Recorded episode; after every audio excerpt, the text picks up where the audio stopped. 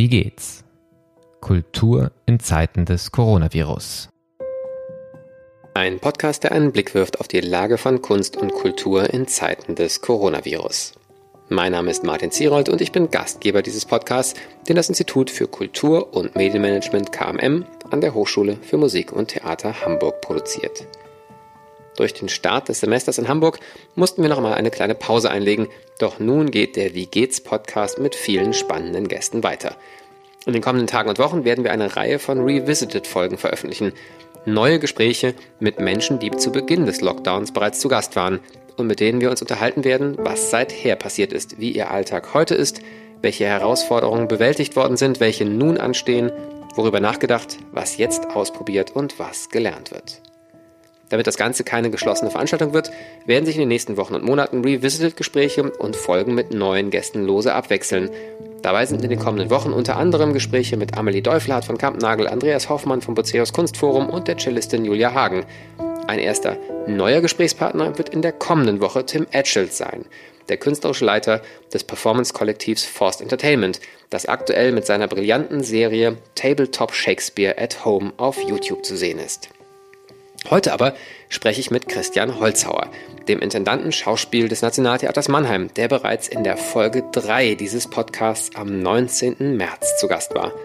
Damals sprachen wir darüber, wie es ist, ein Haus ganz kurzfristig schließen zu müssen, über allererste Ideen für digitale Formate und darüber, wie ein Ensemble arbeiten kann, ohne sich treffen zu können.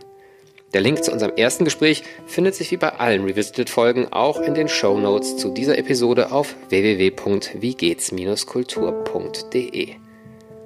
Inzwischen ist das Nationaltheater wieder geöffnet. Wie kann Theater unter den Bedingungen der Pandemie als sozialer Ort funktionieren? Was bedeuten die geltenden Einschränkungen für die Kunst, das Publikum und auch das Kulturmanagement? Was wurde in der Zeit des Lockdowns gelernt?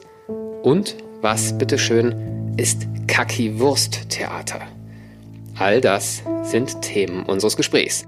Mein heutiger Gast, Christian Holzauer, studierte Theater- und Musikwissenschaft an der Humboldt-Universität Berlin und an der University of Toronto. Von 2001 bis 2004 gehörte er der Leitung der Berliner Sophienseele an. Weitere Stationen führten ihn als Dramaturg an das Schauspiel Stuttgart. 2014 übernahm er die künstlerische Leitung des Kunstfests Weimar. Seit 2018 ist er Schauspielintendant und künstlerischer Leiter der Internationalen Schillertage am Nationaltheater Mannheim. Ich bin per App verbunden mit Christian Holzhauer, dem Intendanten Schauspiel am Nationaltheater Mannheim und das ist eines der allerersten Gespräche, wo wir zum zweiten Mal im Podcast sprechen. Wir haben als eine der allerersten Gespräche auch angefangen, damals noch im März und uns vorgenommen, wenn das alles vorbei ist, dann reden wir weiter. Nun sind wir weit davon entfernt, dass alles vorbei ist, aber es ist schon so viel passiert, dass es sich lohnt, weiterzureden. Und die erste Frage bleibt auch beim zweiten Gespräch. Lieber Christian, wie geht's? Sehr gut. Ähm, hallo Martin, ich freue mich sehr, wieder dabei sein zu dürfen. Ähm, ach, Im Grunde geht's mir gut. Wir sind Anfang September in Mannheim aus der Sommerpause zurückgekehrt. Wir hatten verkürzte Sommerferien, äh, um etwas früher in die Spielzeit starten zu können. Und wir spielen auch schon wieder seit etwas mehr als einer Woche. Äh, wir hatten vor zehn Tagen unsere erste äh, Premiere. Und so langsam kommt auch das Publikum äh, zurück. Wir beide, also wir auf Seiten der Theatermacher, wie auch unsere ZuschauerInnen brauchen so ein bisschen Zeit, uns wieder aneinander zu gewöhnen und äh, auch um uns an die neuen Corona-Bedingungen äh, zu gewöhnen. Aber ich finde es einfach toll, wieder unter Leuten zu sein und auch äh, die KollegInnen im Ensemble freuen sich einfach wahnsinnig wieder vor Publikum spielen zu können, auch wenn die Tatsache, dass es nur relativ wenige ZuschauerInnen äh, in unserem doch relativ großen Haus sind, denen schon auch ein bisschen zu schaffen macht, weil sie merken, sie müssen sehr viel Energie raussenden und sie bekommen vergleichsweise wenig zurück. Aber trotzdem hat man auf einmal wieder so eine Existenzberechtigung als Theatermacher, weil man weiß, es guckt mir jemand zu. Und das ist einfach ein tolles Gefühl. Ja, wenn wir vielleicht nicht zu tief in jetzt Hygieneregeln und so einsteigen, aber einfach dieses Bild, ähm, die, die Bühne ist wieder frei, ähm, es kommt wieder äh, Publikum ins Haus. Was sind denn die, die groben äh, Dinge, die jetzt anders sind? Also weniger Menschen ist klar. Was habt ihr alles so bedenken müssen und was sind vielleicht so die wesentlichen äh, Rahmenbedingungen, die jetzt gelten für einen Theaterabend im Nationaltheater? Naja, wir haben uns selber ein relativ rigides Hygienekonzept äh, auferlegt, äh, relativ strenge äh, Regeln, wenige Plätze im Zuschauerraum. Wir verkaufen im Opernhaus und im Schauspielhaus nur jeweils etwa ein Fünftel äh, unserer Platzkapazität. Ähm, das tun wir aber auch deswegen, weil wir das Gefühl haben, wir wollen den ZuschauerInnen wirklich das Gefühl vermitteln, dass sie sich sicher fühlen können, wenn sie zu uns ins Haus kommen. Das wird äh, interessanterweise von unserem Publikum auch sehr wohl wahrgenommen und gutiert. Ähm, also wir haben äh, bei uns im Schauspielhaus, einem Saal, der normalerweise 620 äh, ZuschauerInnen fasst, jetzt noch um die 100, 120 Plätze, wenn es gut läuft. Also im Prinzip die Größe einer Studiobühne und im Prinzip auch die Intimität einer Studiobühne, aber eben in, diese, in diesem riesigen Saal. Äh, das ist erstmal anders. Das ist anders für die Zuschauer, weil die weit voneinander entfernt sitzen. Und man kennt das ja von schlecht besuchten Vorstellungen, wenn man da selber als Zuschauer drin sitzt, dass man sich auch immer so ein bisschen beobachtet fühlt. Äh, äh, so ist das jetzt auch. Man hat wenig Chance, so in der Masse äh, des Publikums zu verschwinden. Und auf der Bühne ähm, gelten natürlich auch die Hygienevorschriften. Das heißt, wir halten Abstand ähm, untereinander. wir arbeiten mit relativ kleinen Ensembles. Im Grunde finde ich aber, dass diese Einschränkungen für die künstlerische Arbeit gar nicht so groß sind. Ähm, wir machen auch kürzere Stücke, weil wir gesagt haben, wir wollen im Moment nur ohne Pause spielen. Das ist ein bisschen neu für uns, weil wir gerade in der letzten Spielzeit sehr viele sehr lange äh, Stücke gemacht haben. Finde ich aber gar nicht so schlecht, ähm, dass die Theaterabende nicht so ewig gehen. Und auch das ist etwas, was unser Publikum zum Beispiel ziemlich ähm, gutiert. Am Anfang waren die SpielerInnen, glaube ich, sehr verunsichert, was sie dürfen äh, auf der Bühne, ob sie sich anfassen dürfen oder nicht, wie das gehen soll, Theater ohne anfassen. Aber ich fand es total erstaunlich, wie schnell die begriffen haben, welche Möglichkeiten sich ihnen noch eröffnen, wenn sie sozusagen auf den nächstbesten Gedanken ähm, oder das nächstbeste Angebot verzichten, äh, sondern eben über Umwege denken müssen, so dass ich sogar so weit gehen würde, zu behaupten, dass man auf der Bühne selber diese Corona-Einschränkungen eigentlich gar nicht sieht. Was wir anders gemacht haben grundsätzlich, ähm, naja, einerseits ganz wenig und andererseits ganz viel. Äh, ich habe mich relativ schnell, also wir hatten ja, das war im März, als wir das erste Mal sprachen, noch gar nicht klar. Wir haben dann nach Ostern entschieden, die Spielzeit komplett abzusagen, also alle Vorstellungen bis Ende Juli äh, abzusagen. Wir haben dann Mitte Mai ungefähr wieder angefangen zu probieren, als das in Baden-Württemberg wieder ging. Wir haben versucht, relativ viel von dem, was ausgefallen war, Corona-bedingt, dann irgendwie fertig zu proben. Und ansonsten habe ich versucht, alle Verabredungen, die ich für die Spielzeit, die jetzt gerade begonnen hat, getroffen hatte, der Spielplan war ja im Prinzip fertig, die zu halten. Äh, weil mir klar war, äh, dass, äh, sag ich mal, auf dem Regiemarkt äh, äh, ein riesiger Verschiebebahnhof losgehen würde ähm, und wahrscheinlich ganz viele Häuser versuchen würden, ihre Produktionen nach hinten zu schieben, sodass womöglich Kollegen äh, in der unmittelbaren Zukunft, also jetzt, äh, ohne Aufträge dastehen würden und dafür in drei Jahren gar nicht wissen würden, wie sie diese ganzen Aufträge, die dann kommen, erfüllen sollen. Also mir war es wichtig, niemanden im Regen stehen zu lassen und deswegen alle Verabredungen irgendwie einzuhalten, auch wenn ich allen RegiekollegInnen, allen Teams auf den Weg gegeben habe, äh, ähm, dass ich gesagt habe, wir machen auf jeden Fall was, auch in dem verabredeten Zeitraum, aber ob das jetzt ein Bühnenstück wird oder ob das ein Audio-Walk wird oder ob das ein Hörspiel wird oder ob das ein Film fürs Internet wird oder so, keine Ahnung. Also die Offenheit äh, äh müssen wir mitbringen, aber ich stehe zu dieser Verabredung, sodass ich am Ende des Tages, auch wenn nochmal ein Lockdown kommt, auch eine, eine Rechtsgrundlage habe, auf der ich alle ausbezahlen kann. Äh, das war so ein Punkt. Und der andere Punkt ist, dass wir doch äh, in der Zeit des Lockdowns äh, relativ viele kleine Projekte entwickelt haben. Das waren zum Teil auch Produktionen, die aus dem Ensemble selber kamen. Wir haben eine ganze Reihe von Monologstücken, sechs jetzt an der Zahl, die wir im Herbst rausbringen werden. Wir haben ein Stück fürs Autokino entwickelt. Das haben wir schon im Juni gezeigt. Das war ja damals die einzige Möglichkeit, vor größerem Publikum aufzutreten.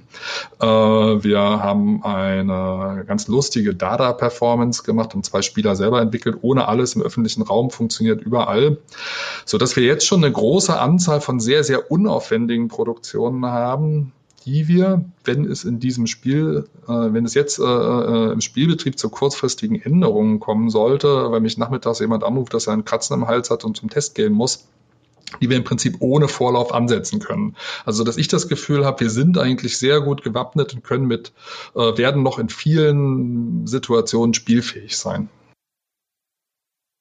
Das ist ja auch bemerkenswert äh, in dieser Lage, ähm, dann in der doch ja nach wie vor kurzen Zeit, die es eigentlich gab, da doch sehr viele Sachen umzustellen, da hinzukommen. Ich würde gerne auch nachher nochmal auf, auf sagen, das Künstlerische auf der Bühne natürlich zu sprechen kommen, aber erst noch äh, kurz beim Publikum bleiben. Du hast ja gesagt, das Publikum nimmt das sehr wahr und auch positiv wahr, dass ihr euch viel Mühe um die Sicherheit äh, gegeben habt.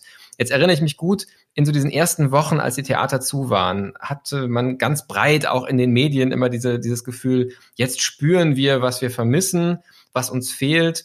Und in dem Moment, wo die Türen wieder aufgehen, werden die Menschen mit Begeisterung ins Theater gehen. Das war natürlich noch zu einer Zeit, wo wir alle dachten, dieser Spuk ist schnell vorbei. Wir wissen längst, das ist nicht schnell vorbei. Ähm, beobachtest du dieses, jetzt, wo die Türen auf sind, gibt es diese starke Sehnsucht oder überwiegt doch noch die Angst? Also wie ist so die, die Haltung des Publikums? Wie wird das eigentlich angenommen, dass die Türen wieder aufgehen? Na, das ist jetzt die Frage, ob es klug ist, in dieser Situation eher eine politische Antwort zu geben oder eine persönliche. Aber ich mache doch mal die persönliche. Ähm, ich finde, dass von dieser, äh, also dass dieses, äh, äh, wir brauchen das Theater, wir brauchen die Kultur im Frühjahr, dass das vielleicht auch so ein bisschen Pfeifen im Wald war. Es ist nicht so, dass die Leute uns die Bude einrennen. Äh, Im Moment, äh, äh, am Anfang, als irgendwie klar war, wir würden drastisch die Zuschauerkapazitäten äh, äh, reduzieren, habe ich so Witze gemacht und gesagt, wir müssen uns nie mehr um Auslastung Gedanken machen. Mittlerweile weiß ich, dass das nicht so ist. Im Grunde haben wir schon haben wir einen ganz guten Zuspruch auf diesem niedrigen Niveau, den wir im Moment überhaupt anbieten können. Aber man sieht sehr genau, wer kommt und wofür äh, diese ZuschauerInnen sich äh, interessieren. Äh, wir haben eine sehr, sehr große Nachfrage bei allem, was irgendwie, äh, äh, sag mal, im bürgerlichen Publikum bekannt, wie ein bürgerlich, einem, einem ein bürgerlichen Publikum bekannter Klassiker aussieht. Äh, das läuft sehr gut. Alles, was ein bisschen erklärungsbedürftig ist, hat eher Schwierigkeiten. Ähm, das ist für mich ein Indiz, dass wir im Moment wirklich nur unser Hardcore-Publikum, also im Prinzip den Kern unseres Abonnentenstamms äh, auch äh, erreichen und dass so das Publikum, das eher so ein Gelegenheitspublikum ist oder so, noch ein bisschen länger braucht. Ähm, und äh, ich merke das schon auch, wenn ich mit Leuten rede, äh, dass es doch viele gibt, die sagen, nee, und es ist jetzt irgendwie, fühlen wir uns nicht wohl, mit 100 fremden Menschen anderthalb Stunden im selben Raum zu sitzen. Und also äh, man merkt richtig auch, die Zuschauer sind so ein bisschen entwöhnt. Und dann gibt es einen Punkt, der mich selber auch total stört. Das äh, Theater ist ja, also meine These ist ja so ein bisschen salopp, dass die Leute sich sowieso im Grunde gar nicht für die Kunst auf der Bühne interessieren. So, also nicht zuallererst, das sind wirklich nur die Hardcore-Theaterfans, sondern die meisten interessieren sich eigentlich eher für den sozialen Anlass in äh, Theater. Ich ziehe mir, ich zieh mich schön an, äh, ich trinke vorher ein Säckchen, ich quatsch mit Bekannten in der Pause und hinterher gehen wir irgendwie in die Bar und trinken einen Wein. Äh, und regen uns darüber auf, was wir im Theater gesehen haben. Ähm, und all das fällt ja gerade weg. Also zumindest hier in Baden-Württemberg sind die Regeln ja doch noch relativ streng und auch wir im Theater haben im Moment keine Gastronomie. Es gibt nur äh, Wasser äh, in verschlossenen Flaschen äh, und man soll sich im Theater auch nicht länger aufhalten als unbedingt ähm, notwendig. Und da merkt man schon auch, dass das Theater auf die Art und Weise so ein bisschen so eine freudlose Veranstaltung geworden ist und dass manche Zuschauer das einfach auch vermissen ähm, und sagen, nee, solange es sich nicht wieder so anfühlt, Entschuldigung, solange es sich nicht so anfühlt, wie ich das früher gewohnt war, ähm, kommen wir auch nicht mehr. Ich kenne auch einige TheatermacherInnen, die so denken und sagen, solange nicht so alles, alles so ist wie früher, wollen wir eigentlich auch nicht spielen. Da habe ich aber eine dezidiert andere Haltung äh, und sage, egal wie lange diese Durststrecke jetzt geht, äh, solange uns nicht irgendjemand äh, wieder verbietet zu spielen, müssen wir spielen. Und wenn da auch manchmal nur zehn Leute abends davor sitzen. Aber wir als Theater müssen jetzt präsent sein und die Leute auch langsam wieder an uns gewöhnen. Auch diejenigen, die vielleicht in den letzten sechs Monaten in der Zeit, äh, wo es ja wenig Freizeitangebote gemerkt haben, dass sie ihre kulturellen Bedürfnisse vielleicht auch mit Netflix oder so äh, befriedigen können. Auch denen müssen wir signalisieren, wir sind wieder da und bei uns kann man sich auch gut unterhalten. Nur das dauert eben. Diese Geduld, äh, die müssen wir haben. Ähm, wo du sagst, Theater wird ein bisschen zur freudlosen äh, Veranstaltung, weil der soziale Rahmen wegfällt. Ähm, dann würde ich gerne nochmal auf das Bühnengeschehen kommen, das ja der ein, die einzige Chance fast ist. Ihr dürft beim Einlass nicht viel machen, danach darf man nicht groß zusammenbleiben. Also alles, was sozusagen an Freude, an, an Ästhetik, auch an, an Lustvollem äh, passiert, muss ja in diesen Momenten auf der Bühne sein. Und du hast die Einschränkungen für die Bühne ja auch schon beschrieben. Ähm, das klang für mich fast ein bisschen so, wie ein Setting, was sich vielleicht Brian Eno hätte ausdenken können oder, äh, oder die Dogma-Filme. Man setzt auf einmal eine ganze Reihe von Regeln. Ähm, und wenn jetzt nicht Corona wäre, wäre das vielleicht ein spannendes Experimentaltheater. Ähm, ihr dürft euch nicht mehr anfassen, ihr müsst Abstand halten, ihr dürft nicht mehr als so und so viele Leute auf der Bühne sein. Ähm, wie geht ihr mit diesen Regeln um, um dann doch sagen, das Lustvolle am Theater, das Freudvolle am Theater entstehen zu lassen. Wie wird das Teil des Probenprozesses? Also sagen, an welcher Stelle ist das Thema? Ist das eher, sagen, dann über die Inhalte oder denkt ihr da ganz bewusst auch nach, ob man sozusagen das Soziale auf die Bühne bringen kann, wenn man es an anderer Stellen nicht haben darf? Das kann man nur von Produktion zu Produktion beantworten. Und da muss man auch dazu sagen, wir hatten, hatten jetzt erst zwei äh, Produktionen, ein Ensemblestück, ein Monologstück, die äh, zur Premiere gekommen sind. Äh, die dritte Produktion kommt jetzt Ende dieser Woche. Also wir sammeln unsere Erfahrungen, wie das dann tatsächlich geht. Äh, erst auch noch, und gerade die erste Produktion hatte es, glaube ich, sehr schwer, weil die mit sehr vielen Einschränkungen zu kämpfen hatte, beziehungsweise ständig äh, das Probenkonzept verändern musste, äh, weil irgendwie eine neue Information, was geht und was nicht geht, äh, dazu kam. Ich finde gerade diese erste Produktion, Späte Familie, das ist eine Romanadaption eines Romans von Zeruja Schalev, äh, Sandra Strunz hat das inszeniert, ist eigentlich eine sehr lustvolle, eine sehr körperliche Inszenierung mit einem hohen tänzerischen ähm, Anteil, auch einem zum Teil sehr expressiven Spiel.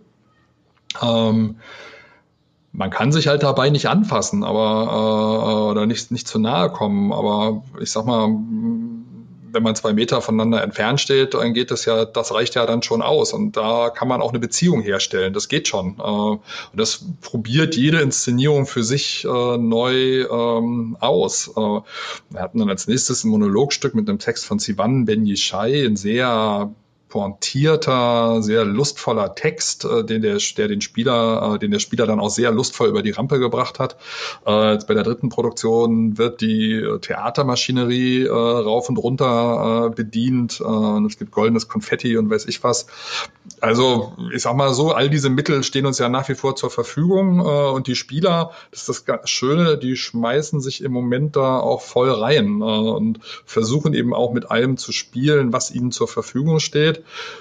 nur die Beziehung untereinander, die versuchen sie halt sozusagen nur über die Raumspannung oder über den Text, äh, über das, sagen wir mal, aufeinander reagieren äh, herzustellen.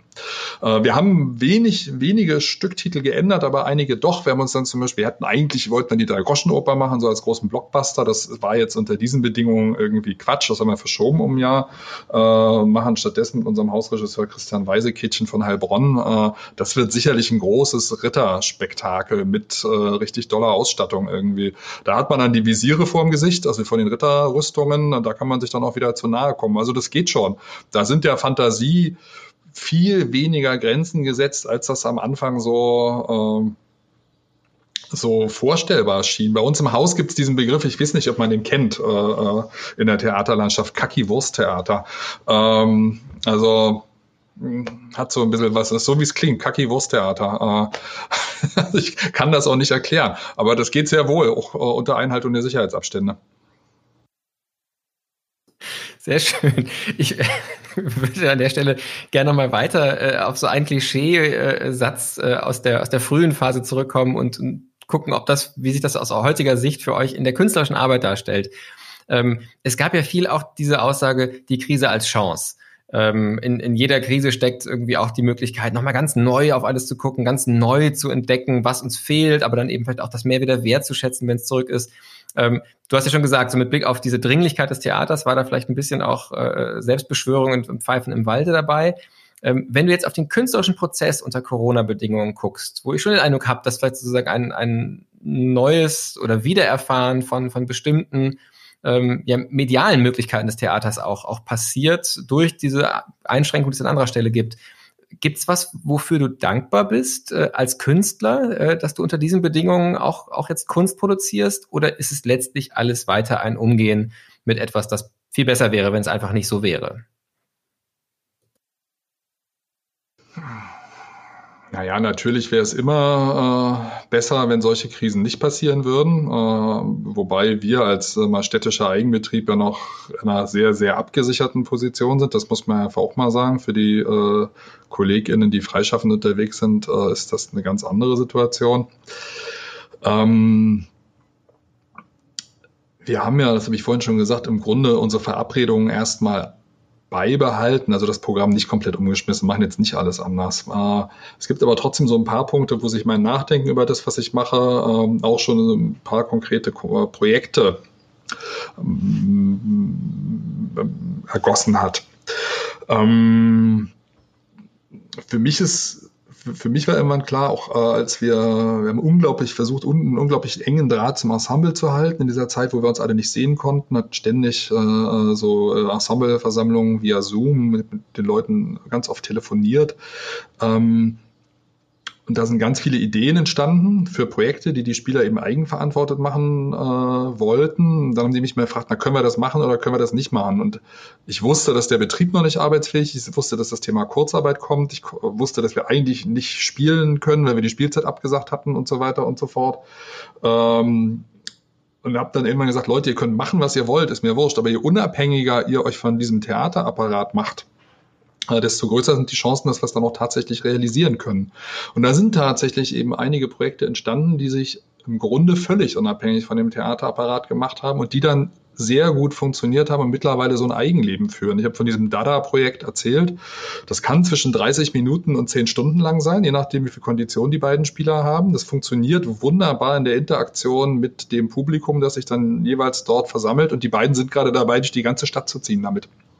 Äh, und das erfreut sich größter Beliebtheit. Äh, und das ist für uns äh, Gold wert in so einer Zeit, wo wir ganz mühsam versuchen, so das Haus, das altehrwürdige Nationaltheater wieder hochzufahren, dass wir gleichzeitig so einen Satelliten haben, der sehr anarchisch äh, frei in der Stadt äh, flottiert und so Lebenszeichen äh, absetzt. Und ein zweiter Gedanke, ähm, der mir kam, ist, äh, dass in dieser Krise, ähm, die natürlich auch die Konflikte innerhalb so der, der Kulturszene enorm verschärft hat, weil sofort so Existenzängste äh, ausgebrochen sind, Verteilungskämpfe neu aufgemacht wurden, wo ich so das Gefühl hatte, Leute, wir müssen viel enger zusammenrücken. Äh, wir müssen es schaffen, eine gemeinsame Interessensvertretung zu gründen. Wir sind gerade im Begriff, so einen Rat für Kunst und Kultur, wie es das beispielsweise in Berlin oder in Düsseldorf gibt, zu gründen. Äh, schade, dass wir es nicht vor Corona geschafft haben, aber jetzt treiben wir es mit Hochdruck voran. Ähm, ich bin total kooperationswütig im Moment und versuche mit ganz vielen Playern in der Stadt, in der Region gemeinsame Sache zu machen, mit der Kunsthalle, mit den Nibelungen Festspielen Worms, also auch auf der anderen Rheinseite. Wir haben mit diesen Autokinobetreibern halt äh, kooperiert und eine Produktion extra fürs Autokino sowohl äh, auf unserer Seite des Rheines wie auch auf der anderen ähm, äh, gemacht.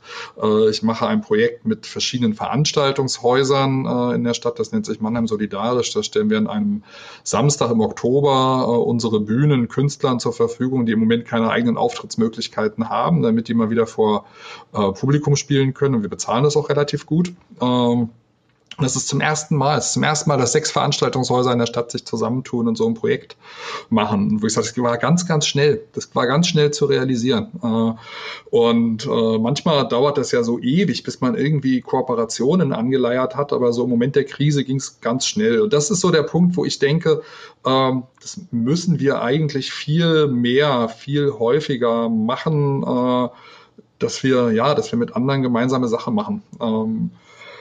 Das ist so für mich eine Erkenntnis äh, aus dieser Krise. Natürlich, äh, das ist jetzt ein bisschen ambivalent, wenn ich das sage, wir produzieren in dieser Spielzeit auch leichter.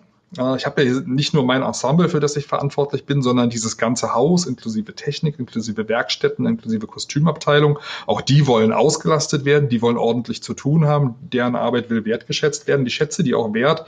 Ich finde es aber trotzdem sehr angenehm, dass wir gerade eine große Zahl leichter Produktionen, kleiner Produktionen haben, mit denen es uns dann hoffentlich auch leichter möglich sein wird, äh, auf Tour zu gehen.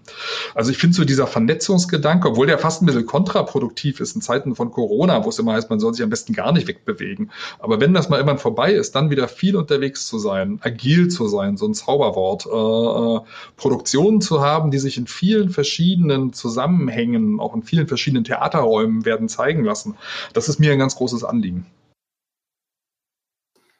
Also da auch wirklich mitzunehmen, so dieses, die Kunst des Möglichen und, und, und wie viel eigentlich möglich ist, äh, wenn man es probiert. Ich würde das, das Ensemble gern nochmal ansprechen. Du hast äh, ja gerade gesagt, so eine wichtige Erfahrung war, dass es auch einen Wunsch gab, Sachen zu probieren und dann eben in der unabhängig machen vom Apparat auch, auch Projekte aus dem Ensemble heraus entstanden sind.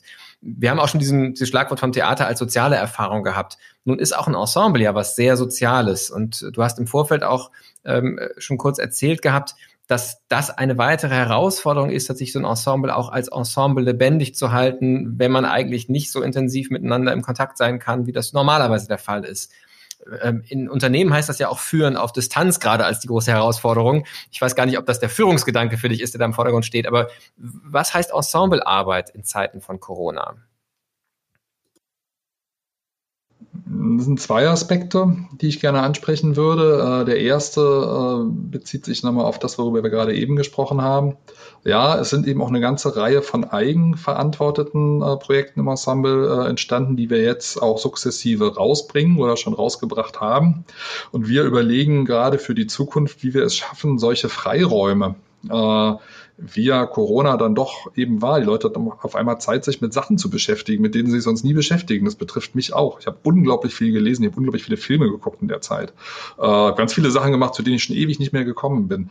Äh, wir fragen uns also, wie uns das gelingt, Freiräume, Lücken äh, in der Produktionsplanung zu äh, belassen, wo solche eigenverantworteten Projekte auch künftig äh, entwickelt werden können. Das ist für mich ein ganz zentraler Punkt und, glaube ich, auch ein großer Wunsch äh, aus dem Ensemble. Ich glaube, dass das Ensemble in dieser Krise auch tatsächlich nochmal ein anderes Selbstbewusstsein äh, in dieser Richtung bekommen hat, dass sie sagen, wir wollen aber auch nicht, wir wollen nicht nur in den großen Produktionen spielen, wir wollen auch mal rumspinnen können und Produktionsmöglichkeiten haben. Das hatten wir auch vorher schon angedacht, sowas zu machen. Aber wir hatten ganz oft Pragmatismus in so einem großen Stadttheater. Man produziert sehr viel, die Freiräume sind eng, äh, dann schafft man eben nicht so viel. Und jetzt war auf einmal ganz viel Zeit da. Äh, und das ist was, was man, wo man, wo wir aufpassen müssen, dass wir uns das behalten, so dass wir also von vorsätzlich Freiräume äh, einplanen, vorsätzlich so kleine Lockdowns in der Spielzeit, äh, wo die Leute sich mal äh, in sich zurückziehen können, dass wir das einplanen.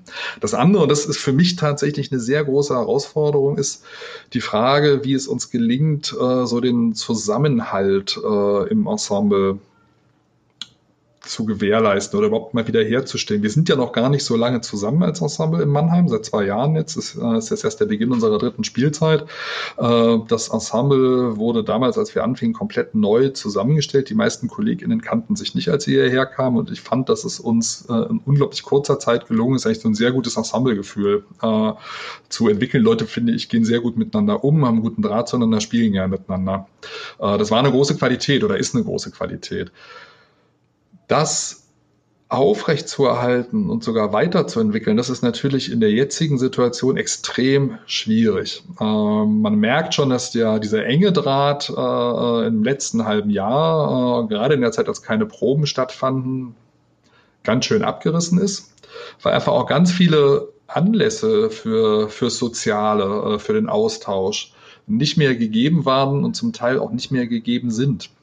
Ähm, wir hatten am Anfang im Mai ganz strenge Proberegeln, äh, Probenraumregeln. Da äh, gab es dann im Prinzip keine Aufenthaltsmöglichkeiten mehr und da waren die Kneipen ja auch noch zu. Also man konnte jetzt in den Pausen äh, von den Proben nicht miteinander quatschen, man konnte hinterher nicht miteinander ein Bier trinken. Und man hat relativ schnell festgestellt, dass sei mal die Hälfte dessen, was in so einem Produktionsprozess entsteht, Pi mal Daumen, äh, entsteht eigentlich nicht auf der Probe selbst, sondern entsteht in diesem dazwischen. Also in den Bereichen, wo man auf eine andere Art und Weise sozial äh, sein kann. Ähm, und wie uns wir haben jetzt zum Beispiel das Problem, dadurch, dass wir nur so wenig Tickets haben, müssen wir sehr, sehr geizig sein mit äh, Karten für äh, die Mitarbeiter, für die KollegInnen, sodass also auch die EnsemblespielerInnen äh, unter Umständen einander gar nicht sehen können auf der Bühne bei dem, was sie machen.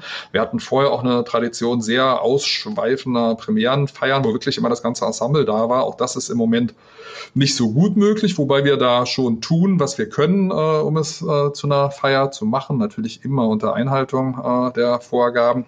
Aber auch da merkt man, es ist schwer, diesen Zusammenhalt wieder hinzukriegen. Und das ist für mich fast die Hauptherausforderung für diese Spielzeit. Wir werden schon irgendwie spielen können, es wird doch Kunst dabei rauskommen, aber ob uns das gelingt, als Gruppe wieder so zusammenzufinden, wie wir das vor Corona waren, da bin ich schon optimistisch, dass wir das schaffen, aber ich weiß, dass es viele Anstrengungen äh, brauchen äh, wird. Und das war etwas, was ich am Anfang auch so ein bisschen vielleicht sogar unterschätzt hatte, wie notwendig einfach äh, das ist. Aber wir haben normalerweise, wir haben halt eine eigene Kneipe im Theater, die Open End offen hat, ist im Moment zu, äh, die sehr beliebt war bei allen Mitarbeitern des Hauses. Die Kantine ist zu. Äh, wo trifft man sich? Wo bespricht man auch die Konflikte und Probleme äh, einer Produktion, wenn man sie nicht auf der Probe besprechen kann äh, oder möchte? Also so wie wichtig, sage ich mal, dass so der das informelle soziale Miteinander für so einen Betrieb wie das Theater ist, äh, das wird einem erst in dem Moment klar, wo man es nicht mehr in dem gewohnten Umfang hat. Vielleicht dazu ganz ganz schön passend. Ich habe jetzt nicht genau mitgezählt, aber ich glaube, das Wort digital und auch das Wort Streaming das auch wieder so Begriffe waren, die in den ersten Wochen, auch mit Blick auf Theater, äh, ganz, ganz äh, mit Hoffnungen verknüpft waren, ist in unserem Gespräch, glaube ich, nicht oder, oder jedenfalls maximal ein, zwei Mal vorgekommen. Ähm, ja, auch wir haben ganz viel mit gestreamt. euren Überlegungen oder ist mhm. da ich, ich weiß, aber sagen die, die Frage ist dann einfach für die Phase jetzt, ähm, spielt das noch die Rolle dieser Anfangszeit oder war das wirklich so eine Art von Brückenfunktion, aber jetzt geht's wieder mehr darum, im, im analogen Raum, auf der Bühne, im Stadtraum, ähm, mit, mit Walks, wie du es ja auch gesagt hast, präsent zu sein und das Digitale ist nicht mehr so im Fokus. Wie, wie erlebst Na du das? doch, das, das spielt schon. Hm? Entschuldigung, mir ins Wort gefallen bin. Doch, das spielt schon noch eine Rolle. Aber im Moment ist natürlich so auch die Begeisterung, die Freude darüber, aber auch die Herausforderung, äh, wieder live vor Publikum zu stehen, die äh, überwiegt natürlich alles. Wir haben ja innerhalb weniger Tage, nachdem klar war, dass wir den Laden würden zumachen müssen, so ein digitales Angebot, das äh, Nationaltheater Mannheim Digital ins Leben gerufen. Fand ich wirklich erstaunlich, auch in so einem großen Betrieb, wo Entscheidungen manchmal Monate dauern, wie schnell das dann ging, das zu machen, fand ich super. Und haben sehr viel gestreamt und haben auch sehr viele so Formate, sagen wir KünstlerInnen im Homeoffice und sowas äh, äh, ähm, entwickelt. War ganz interessant. Am Anfang hat das Publikum das sehr stark nachgefragt. Ich glaube, der erste Stream, den wir hatten, äh, äh über 1000 äh, Zuschauer. Das wurde dann immer weniger im Laufe der Wochen. Ähm, und auch einige von diesen KünstlerInnen im Homeoffice-Formaten äh, wurden sehr oft angeklickt diese Geschichten werden wir auch weitermachen, weil das für uns ein guter Weg ist, einen Einblick ins Theaterleben zu gewähren, äh, den wir normalerweise, wenn wir im Normalbetrieb spielen, auch nicht geben würden. Also es ist, sage ich mal, eine gute Möglichkeit, so für unser treuestes Publikum, die, die wirklich nah dran sind am Theater, noch ein Stück näher ranzurücken. An die gestreamten Aufführungen glaube ich nicht so wirklich. Mich selber äh, langweilt das schrecklich. Ich gucke mir lieber einen guten Film an, als eine schlecht aufgezeichnete Theateraufführung. Das hat schon einen Grund, warum ich Theater mache äh, und nicht Film. Also mich interessiert das Live-Erlebnis mehr. Äh, es gab aber ein paar Formate, die wir selber ausprobiert haben und die ich auch spannend fand und an denen wir auch weiter arbeiten. Äh, wir hatten im Frühjahr hatte unsere äh, Jugendsparte äh, eine Premiere mit einer deutsch-chinesischen Co-Produktion, die konnte nur über Zoom stattfinden. Was ich da sehr interessant fand, da fand man sich dann zu Vorstellungsbeginn so zu 80 in diesem Zoom-Raum ein. Und da hat sich für mich als Zuschauer doch so ein Gruppengefühl hergestellt, wie ich das aus dem Theater kenne dass man so geguckt hat, ah, wer ist denn da? Okay, ja, ja, interessant. Äh, das verlor sich dann so ein bisschen im Laufe der Aufführung, aber ich fand es interessant, dass das doch geht.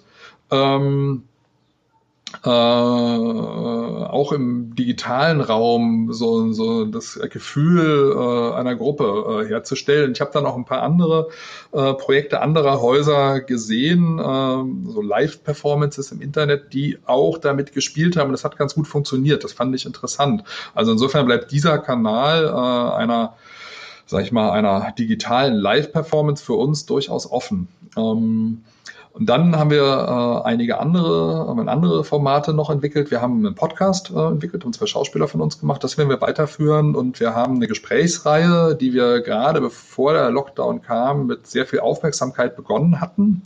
Das Heimatministerium, Heimat mit AY, äh, wo wir, sagen wir, Stimmen, die im weitesten Sinne migrantisch gelesen werden können, zu Wort kommen lassen wollten.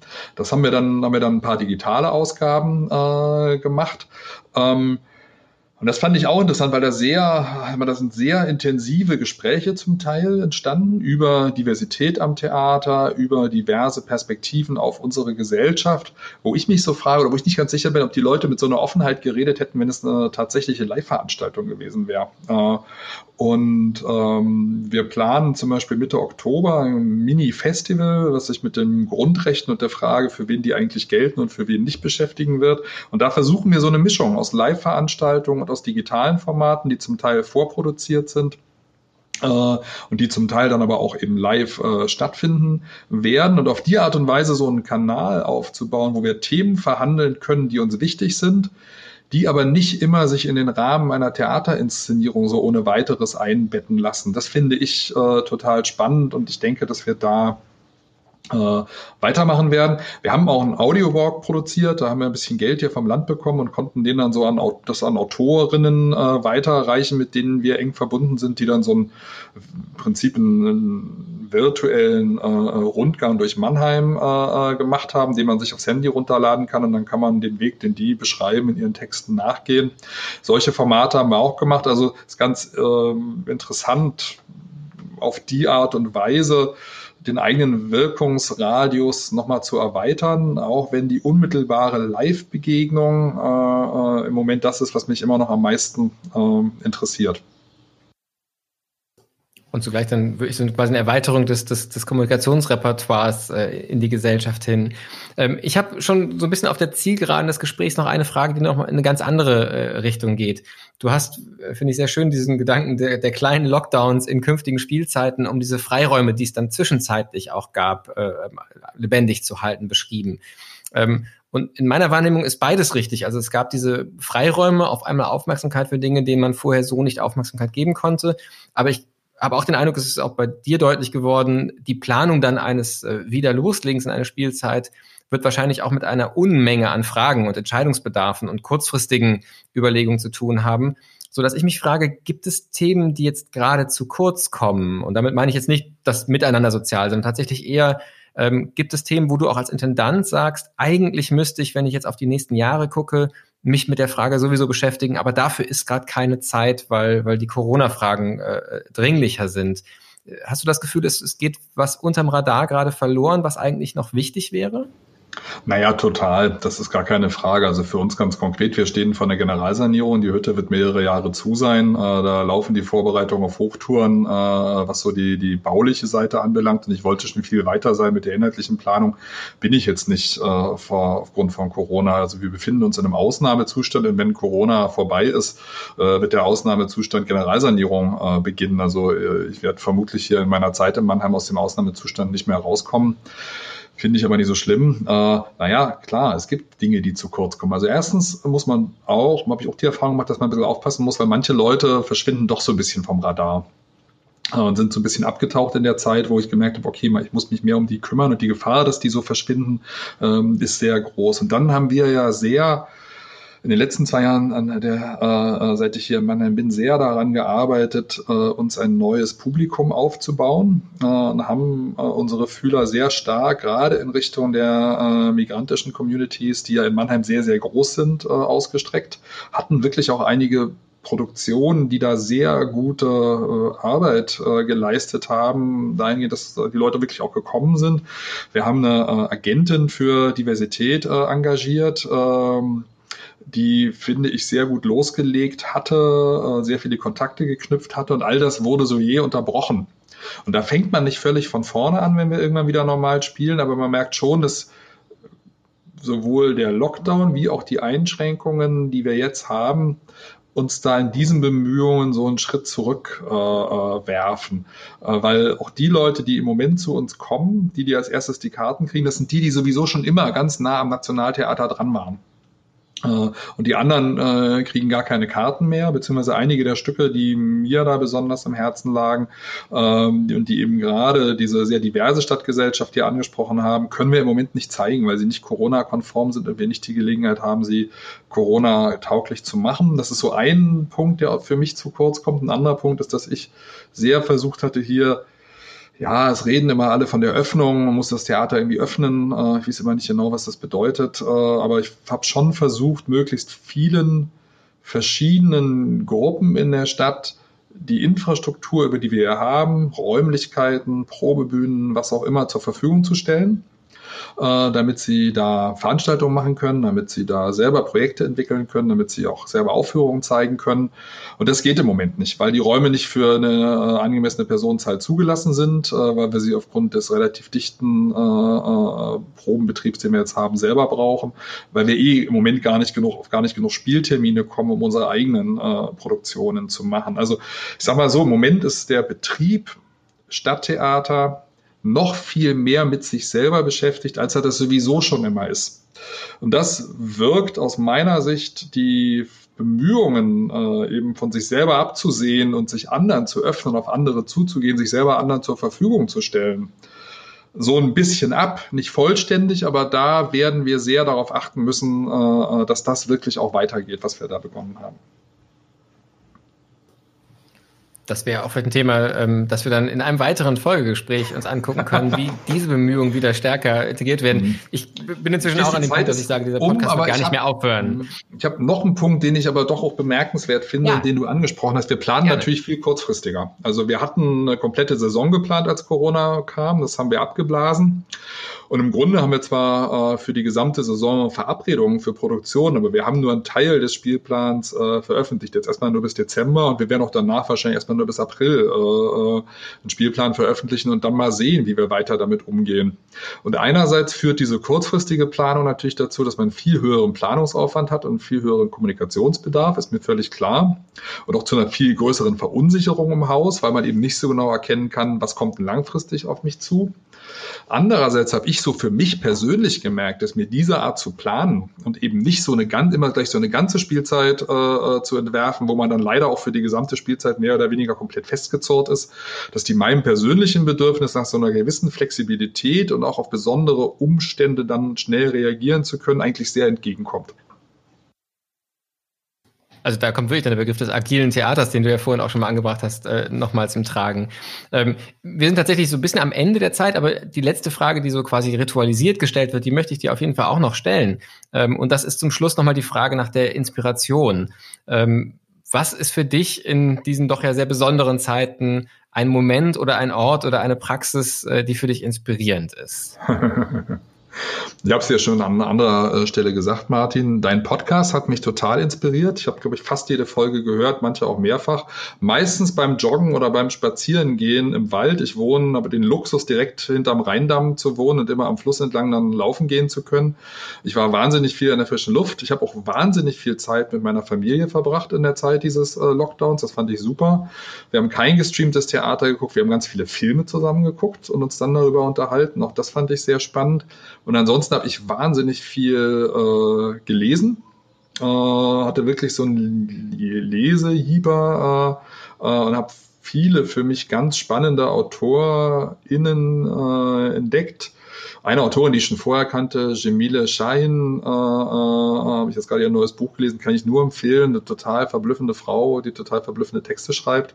Ähm, also ich habe wirklich auch versucht, diese Zeit so für mich äh, äh zu nutzen. Und ich habe viel Inspiration daraus gezogen, dass ich ganz, ganz viel mit Kolleg Kollegen, Weggefährten, auch zum Teil mit Leuten, mit denen ich seit zehn Jahren nicht mehr gesprochen hatte, zu telefonieren in dieser Zeit.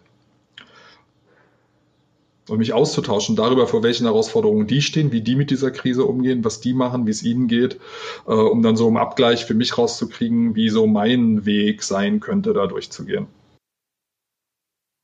Also auch da nochmal so diese Vernetzungsmoment äh, und Austausch, den du ja auch schon angesprochen hast, der dann auch inspirierend ist. Hast du zum Schluss, äh, du hast ein Buch jetzt schon, deine Autorin schon genannt, ähm, noch ein Filmtipp, wer auf den, auf den Filmgeschmacksspuren von Christian Holzhauer sein möchte? Welchen Film sollte man sich zuerst angucken? Äh, nee, einen Filmtipp kann ich jetzt nicht geben. Wir haben so viele verschiedene Sachen geguckt. Wir durften immer abwechselnd in unserer Familie Filme vorschlagen. Äh, und es war sehr lustig, wie wir die dann äh, bewertet ähm, haben. Naja. Äh, Welchen Film hast du denn widerwillig geguckt und, äh, und dann am Ende zugeben müssen, dass er gut war? Naja, meine Kinder wollten unbedingt so Filme sehen, die halt so für Jugendliche produziert sind. Maze Runner ist einer davon. Na, ich weiß nicht, ob du den kennst. Da wird die Menschheit fast von einem bösen Virus ausgelöscht. Äh, äh, und es gibt äh, einige wenige, die dann so abgeschottet überleben. Und es gibt einige Jugendliche, die gegen dieses Virus immun sind und deren Blut quasi abgezapft werden soll und die da mehr oder weniger dagegen aufbegehren. Super Film zu dieser Situation. Ähm, eindeutig, sag mal so, für einen Computer und Netflix und Serien sozialisiertes junges Publikum entwickelt, aber für mich dann doch ganz spannend zu sehen, also auch in die Welt meiner Kinder äh, einzutauchen. Äh, oder, das war dann ein Vorschlag meiner Tochter, Tribute von Panem. Äh, ist dann immer interessant. Also da wird so eine dystopische Welt gezeigt. Das ist wirklich ziemlich krass und grausam, was da passiert. Ähm, fand ich so als zeithistorisches Phänomen dann irgendwie auch interessant. Gibt viel Gewalt, aber null Sex also sehr amerikanische Produktion äh, wahrscheinlich. Fand ich auch interessant, so im Nachdenken über ähm, also wo mit welchen Bildern jetzt so die Generation meiner Kinder ähm, heranwächst. Wir haben dagegen versucht, ihnen so ein paar Filmklassiker zu zeigen. Der Kuh mit äh, Robert Redford und Paul Newman oder so, großartiger Film. Ähm, oder ähm, mit der ganz berühmten Filmmusik auch, ja. Mit der ganz berühmten Filmmusik. Äh, und das war wirklich toll, weil wir dann immer äh, auch so erklärt haben, warum wir diese Filme jetzt aussuchen und was wir gut daran finden und da wirklich so ein Gespräch äh, das für ganz viel Gesprächsstoff äh, gesorgt hat. Und das finde ich ja das Tolle am Kunstmachen überhaupt. Also wenn uns das gelingt, so Gesprächsstoff ähm, zu liefern. Das ist mir ist ja auch das, was ich mir vom Theater immer wünsche, egal ob die Leute sich darüber aufregen oder nicht, aber dass man irgendwie so einen Gesprächsanlass äh, äh, bietet.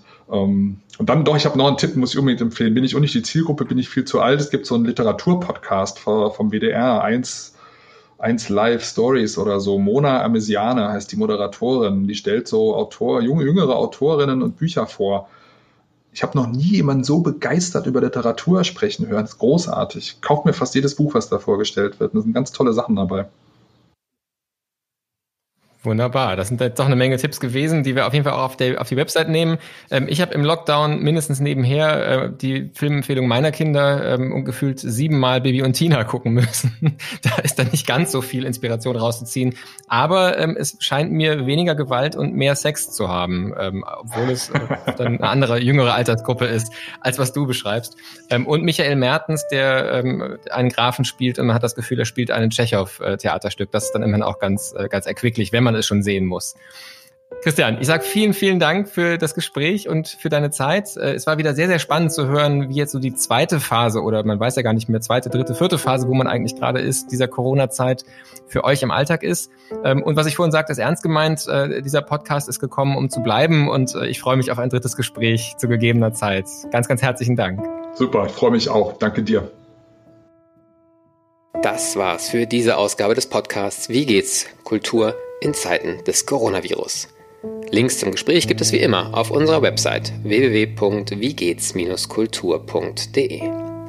In der nächsten Episode spreche ich mit Amelie Deufelhardt, die auf Kampnagel in Hamburg trotz Pandemie ein Sommerfestival mit fünfstelliger Besucherinnenzahl veranstaltet hat, ohne einen einzigen Infektionsfall und das sogar mit Gastronomie. Ich freue mich auf die kommenden Gespräche. Bis bald. Passen Sie gut auf sich auf.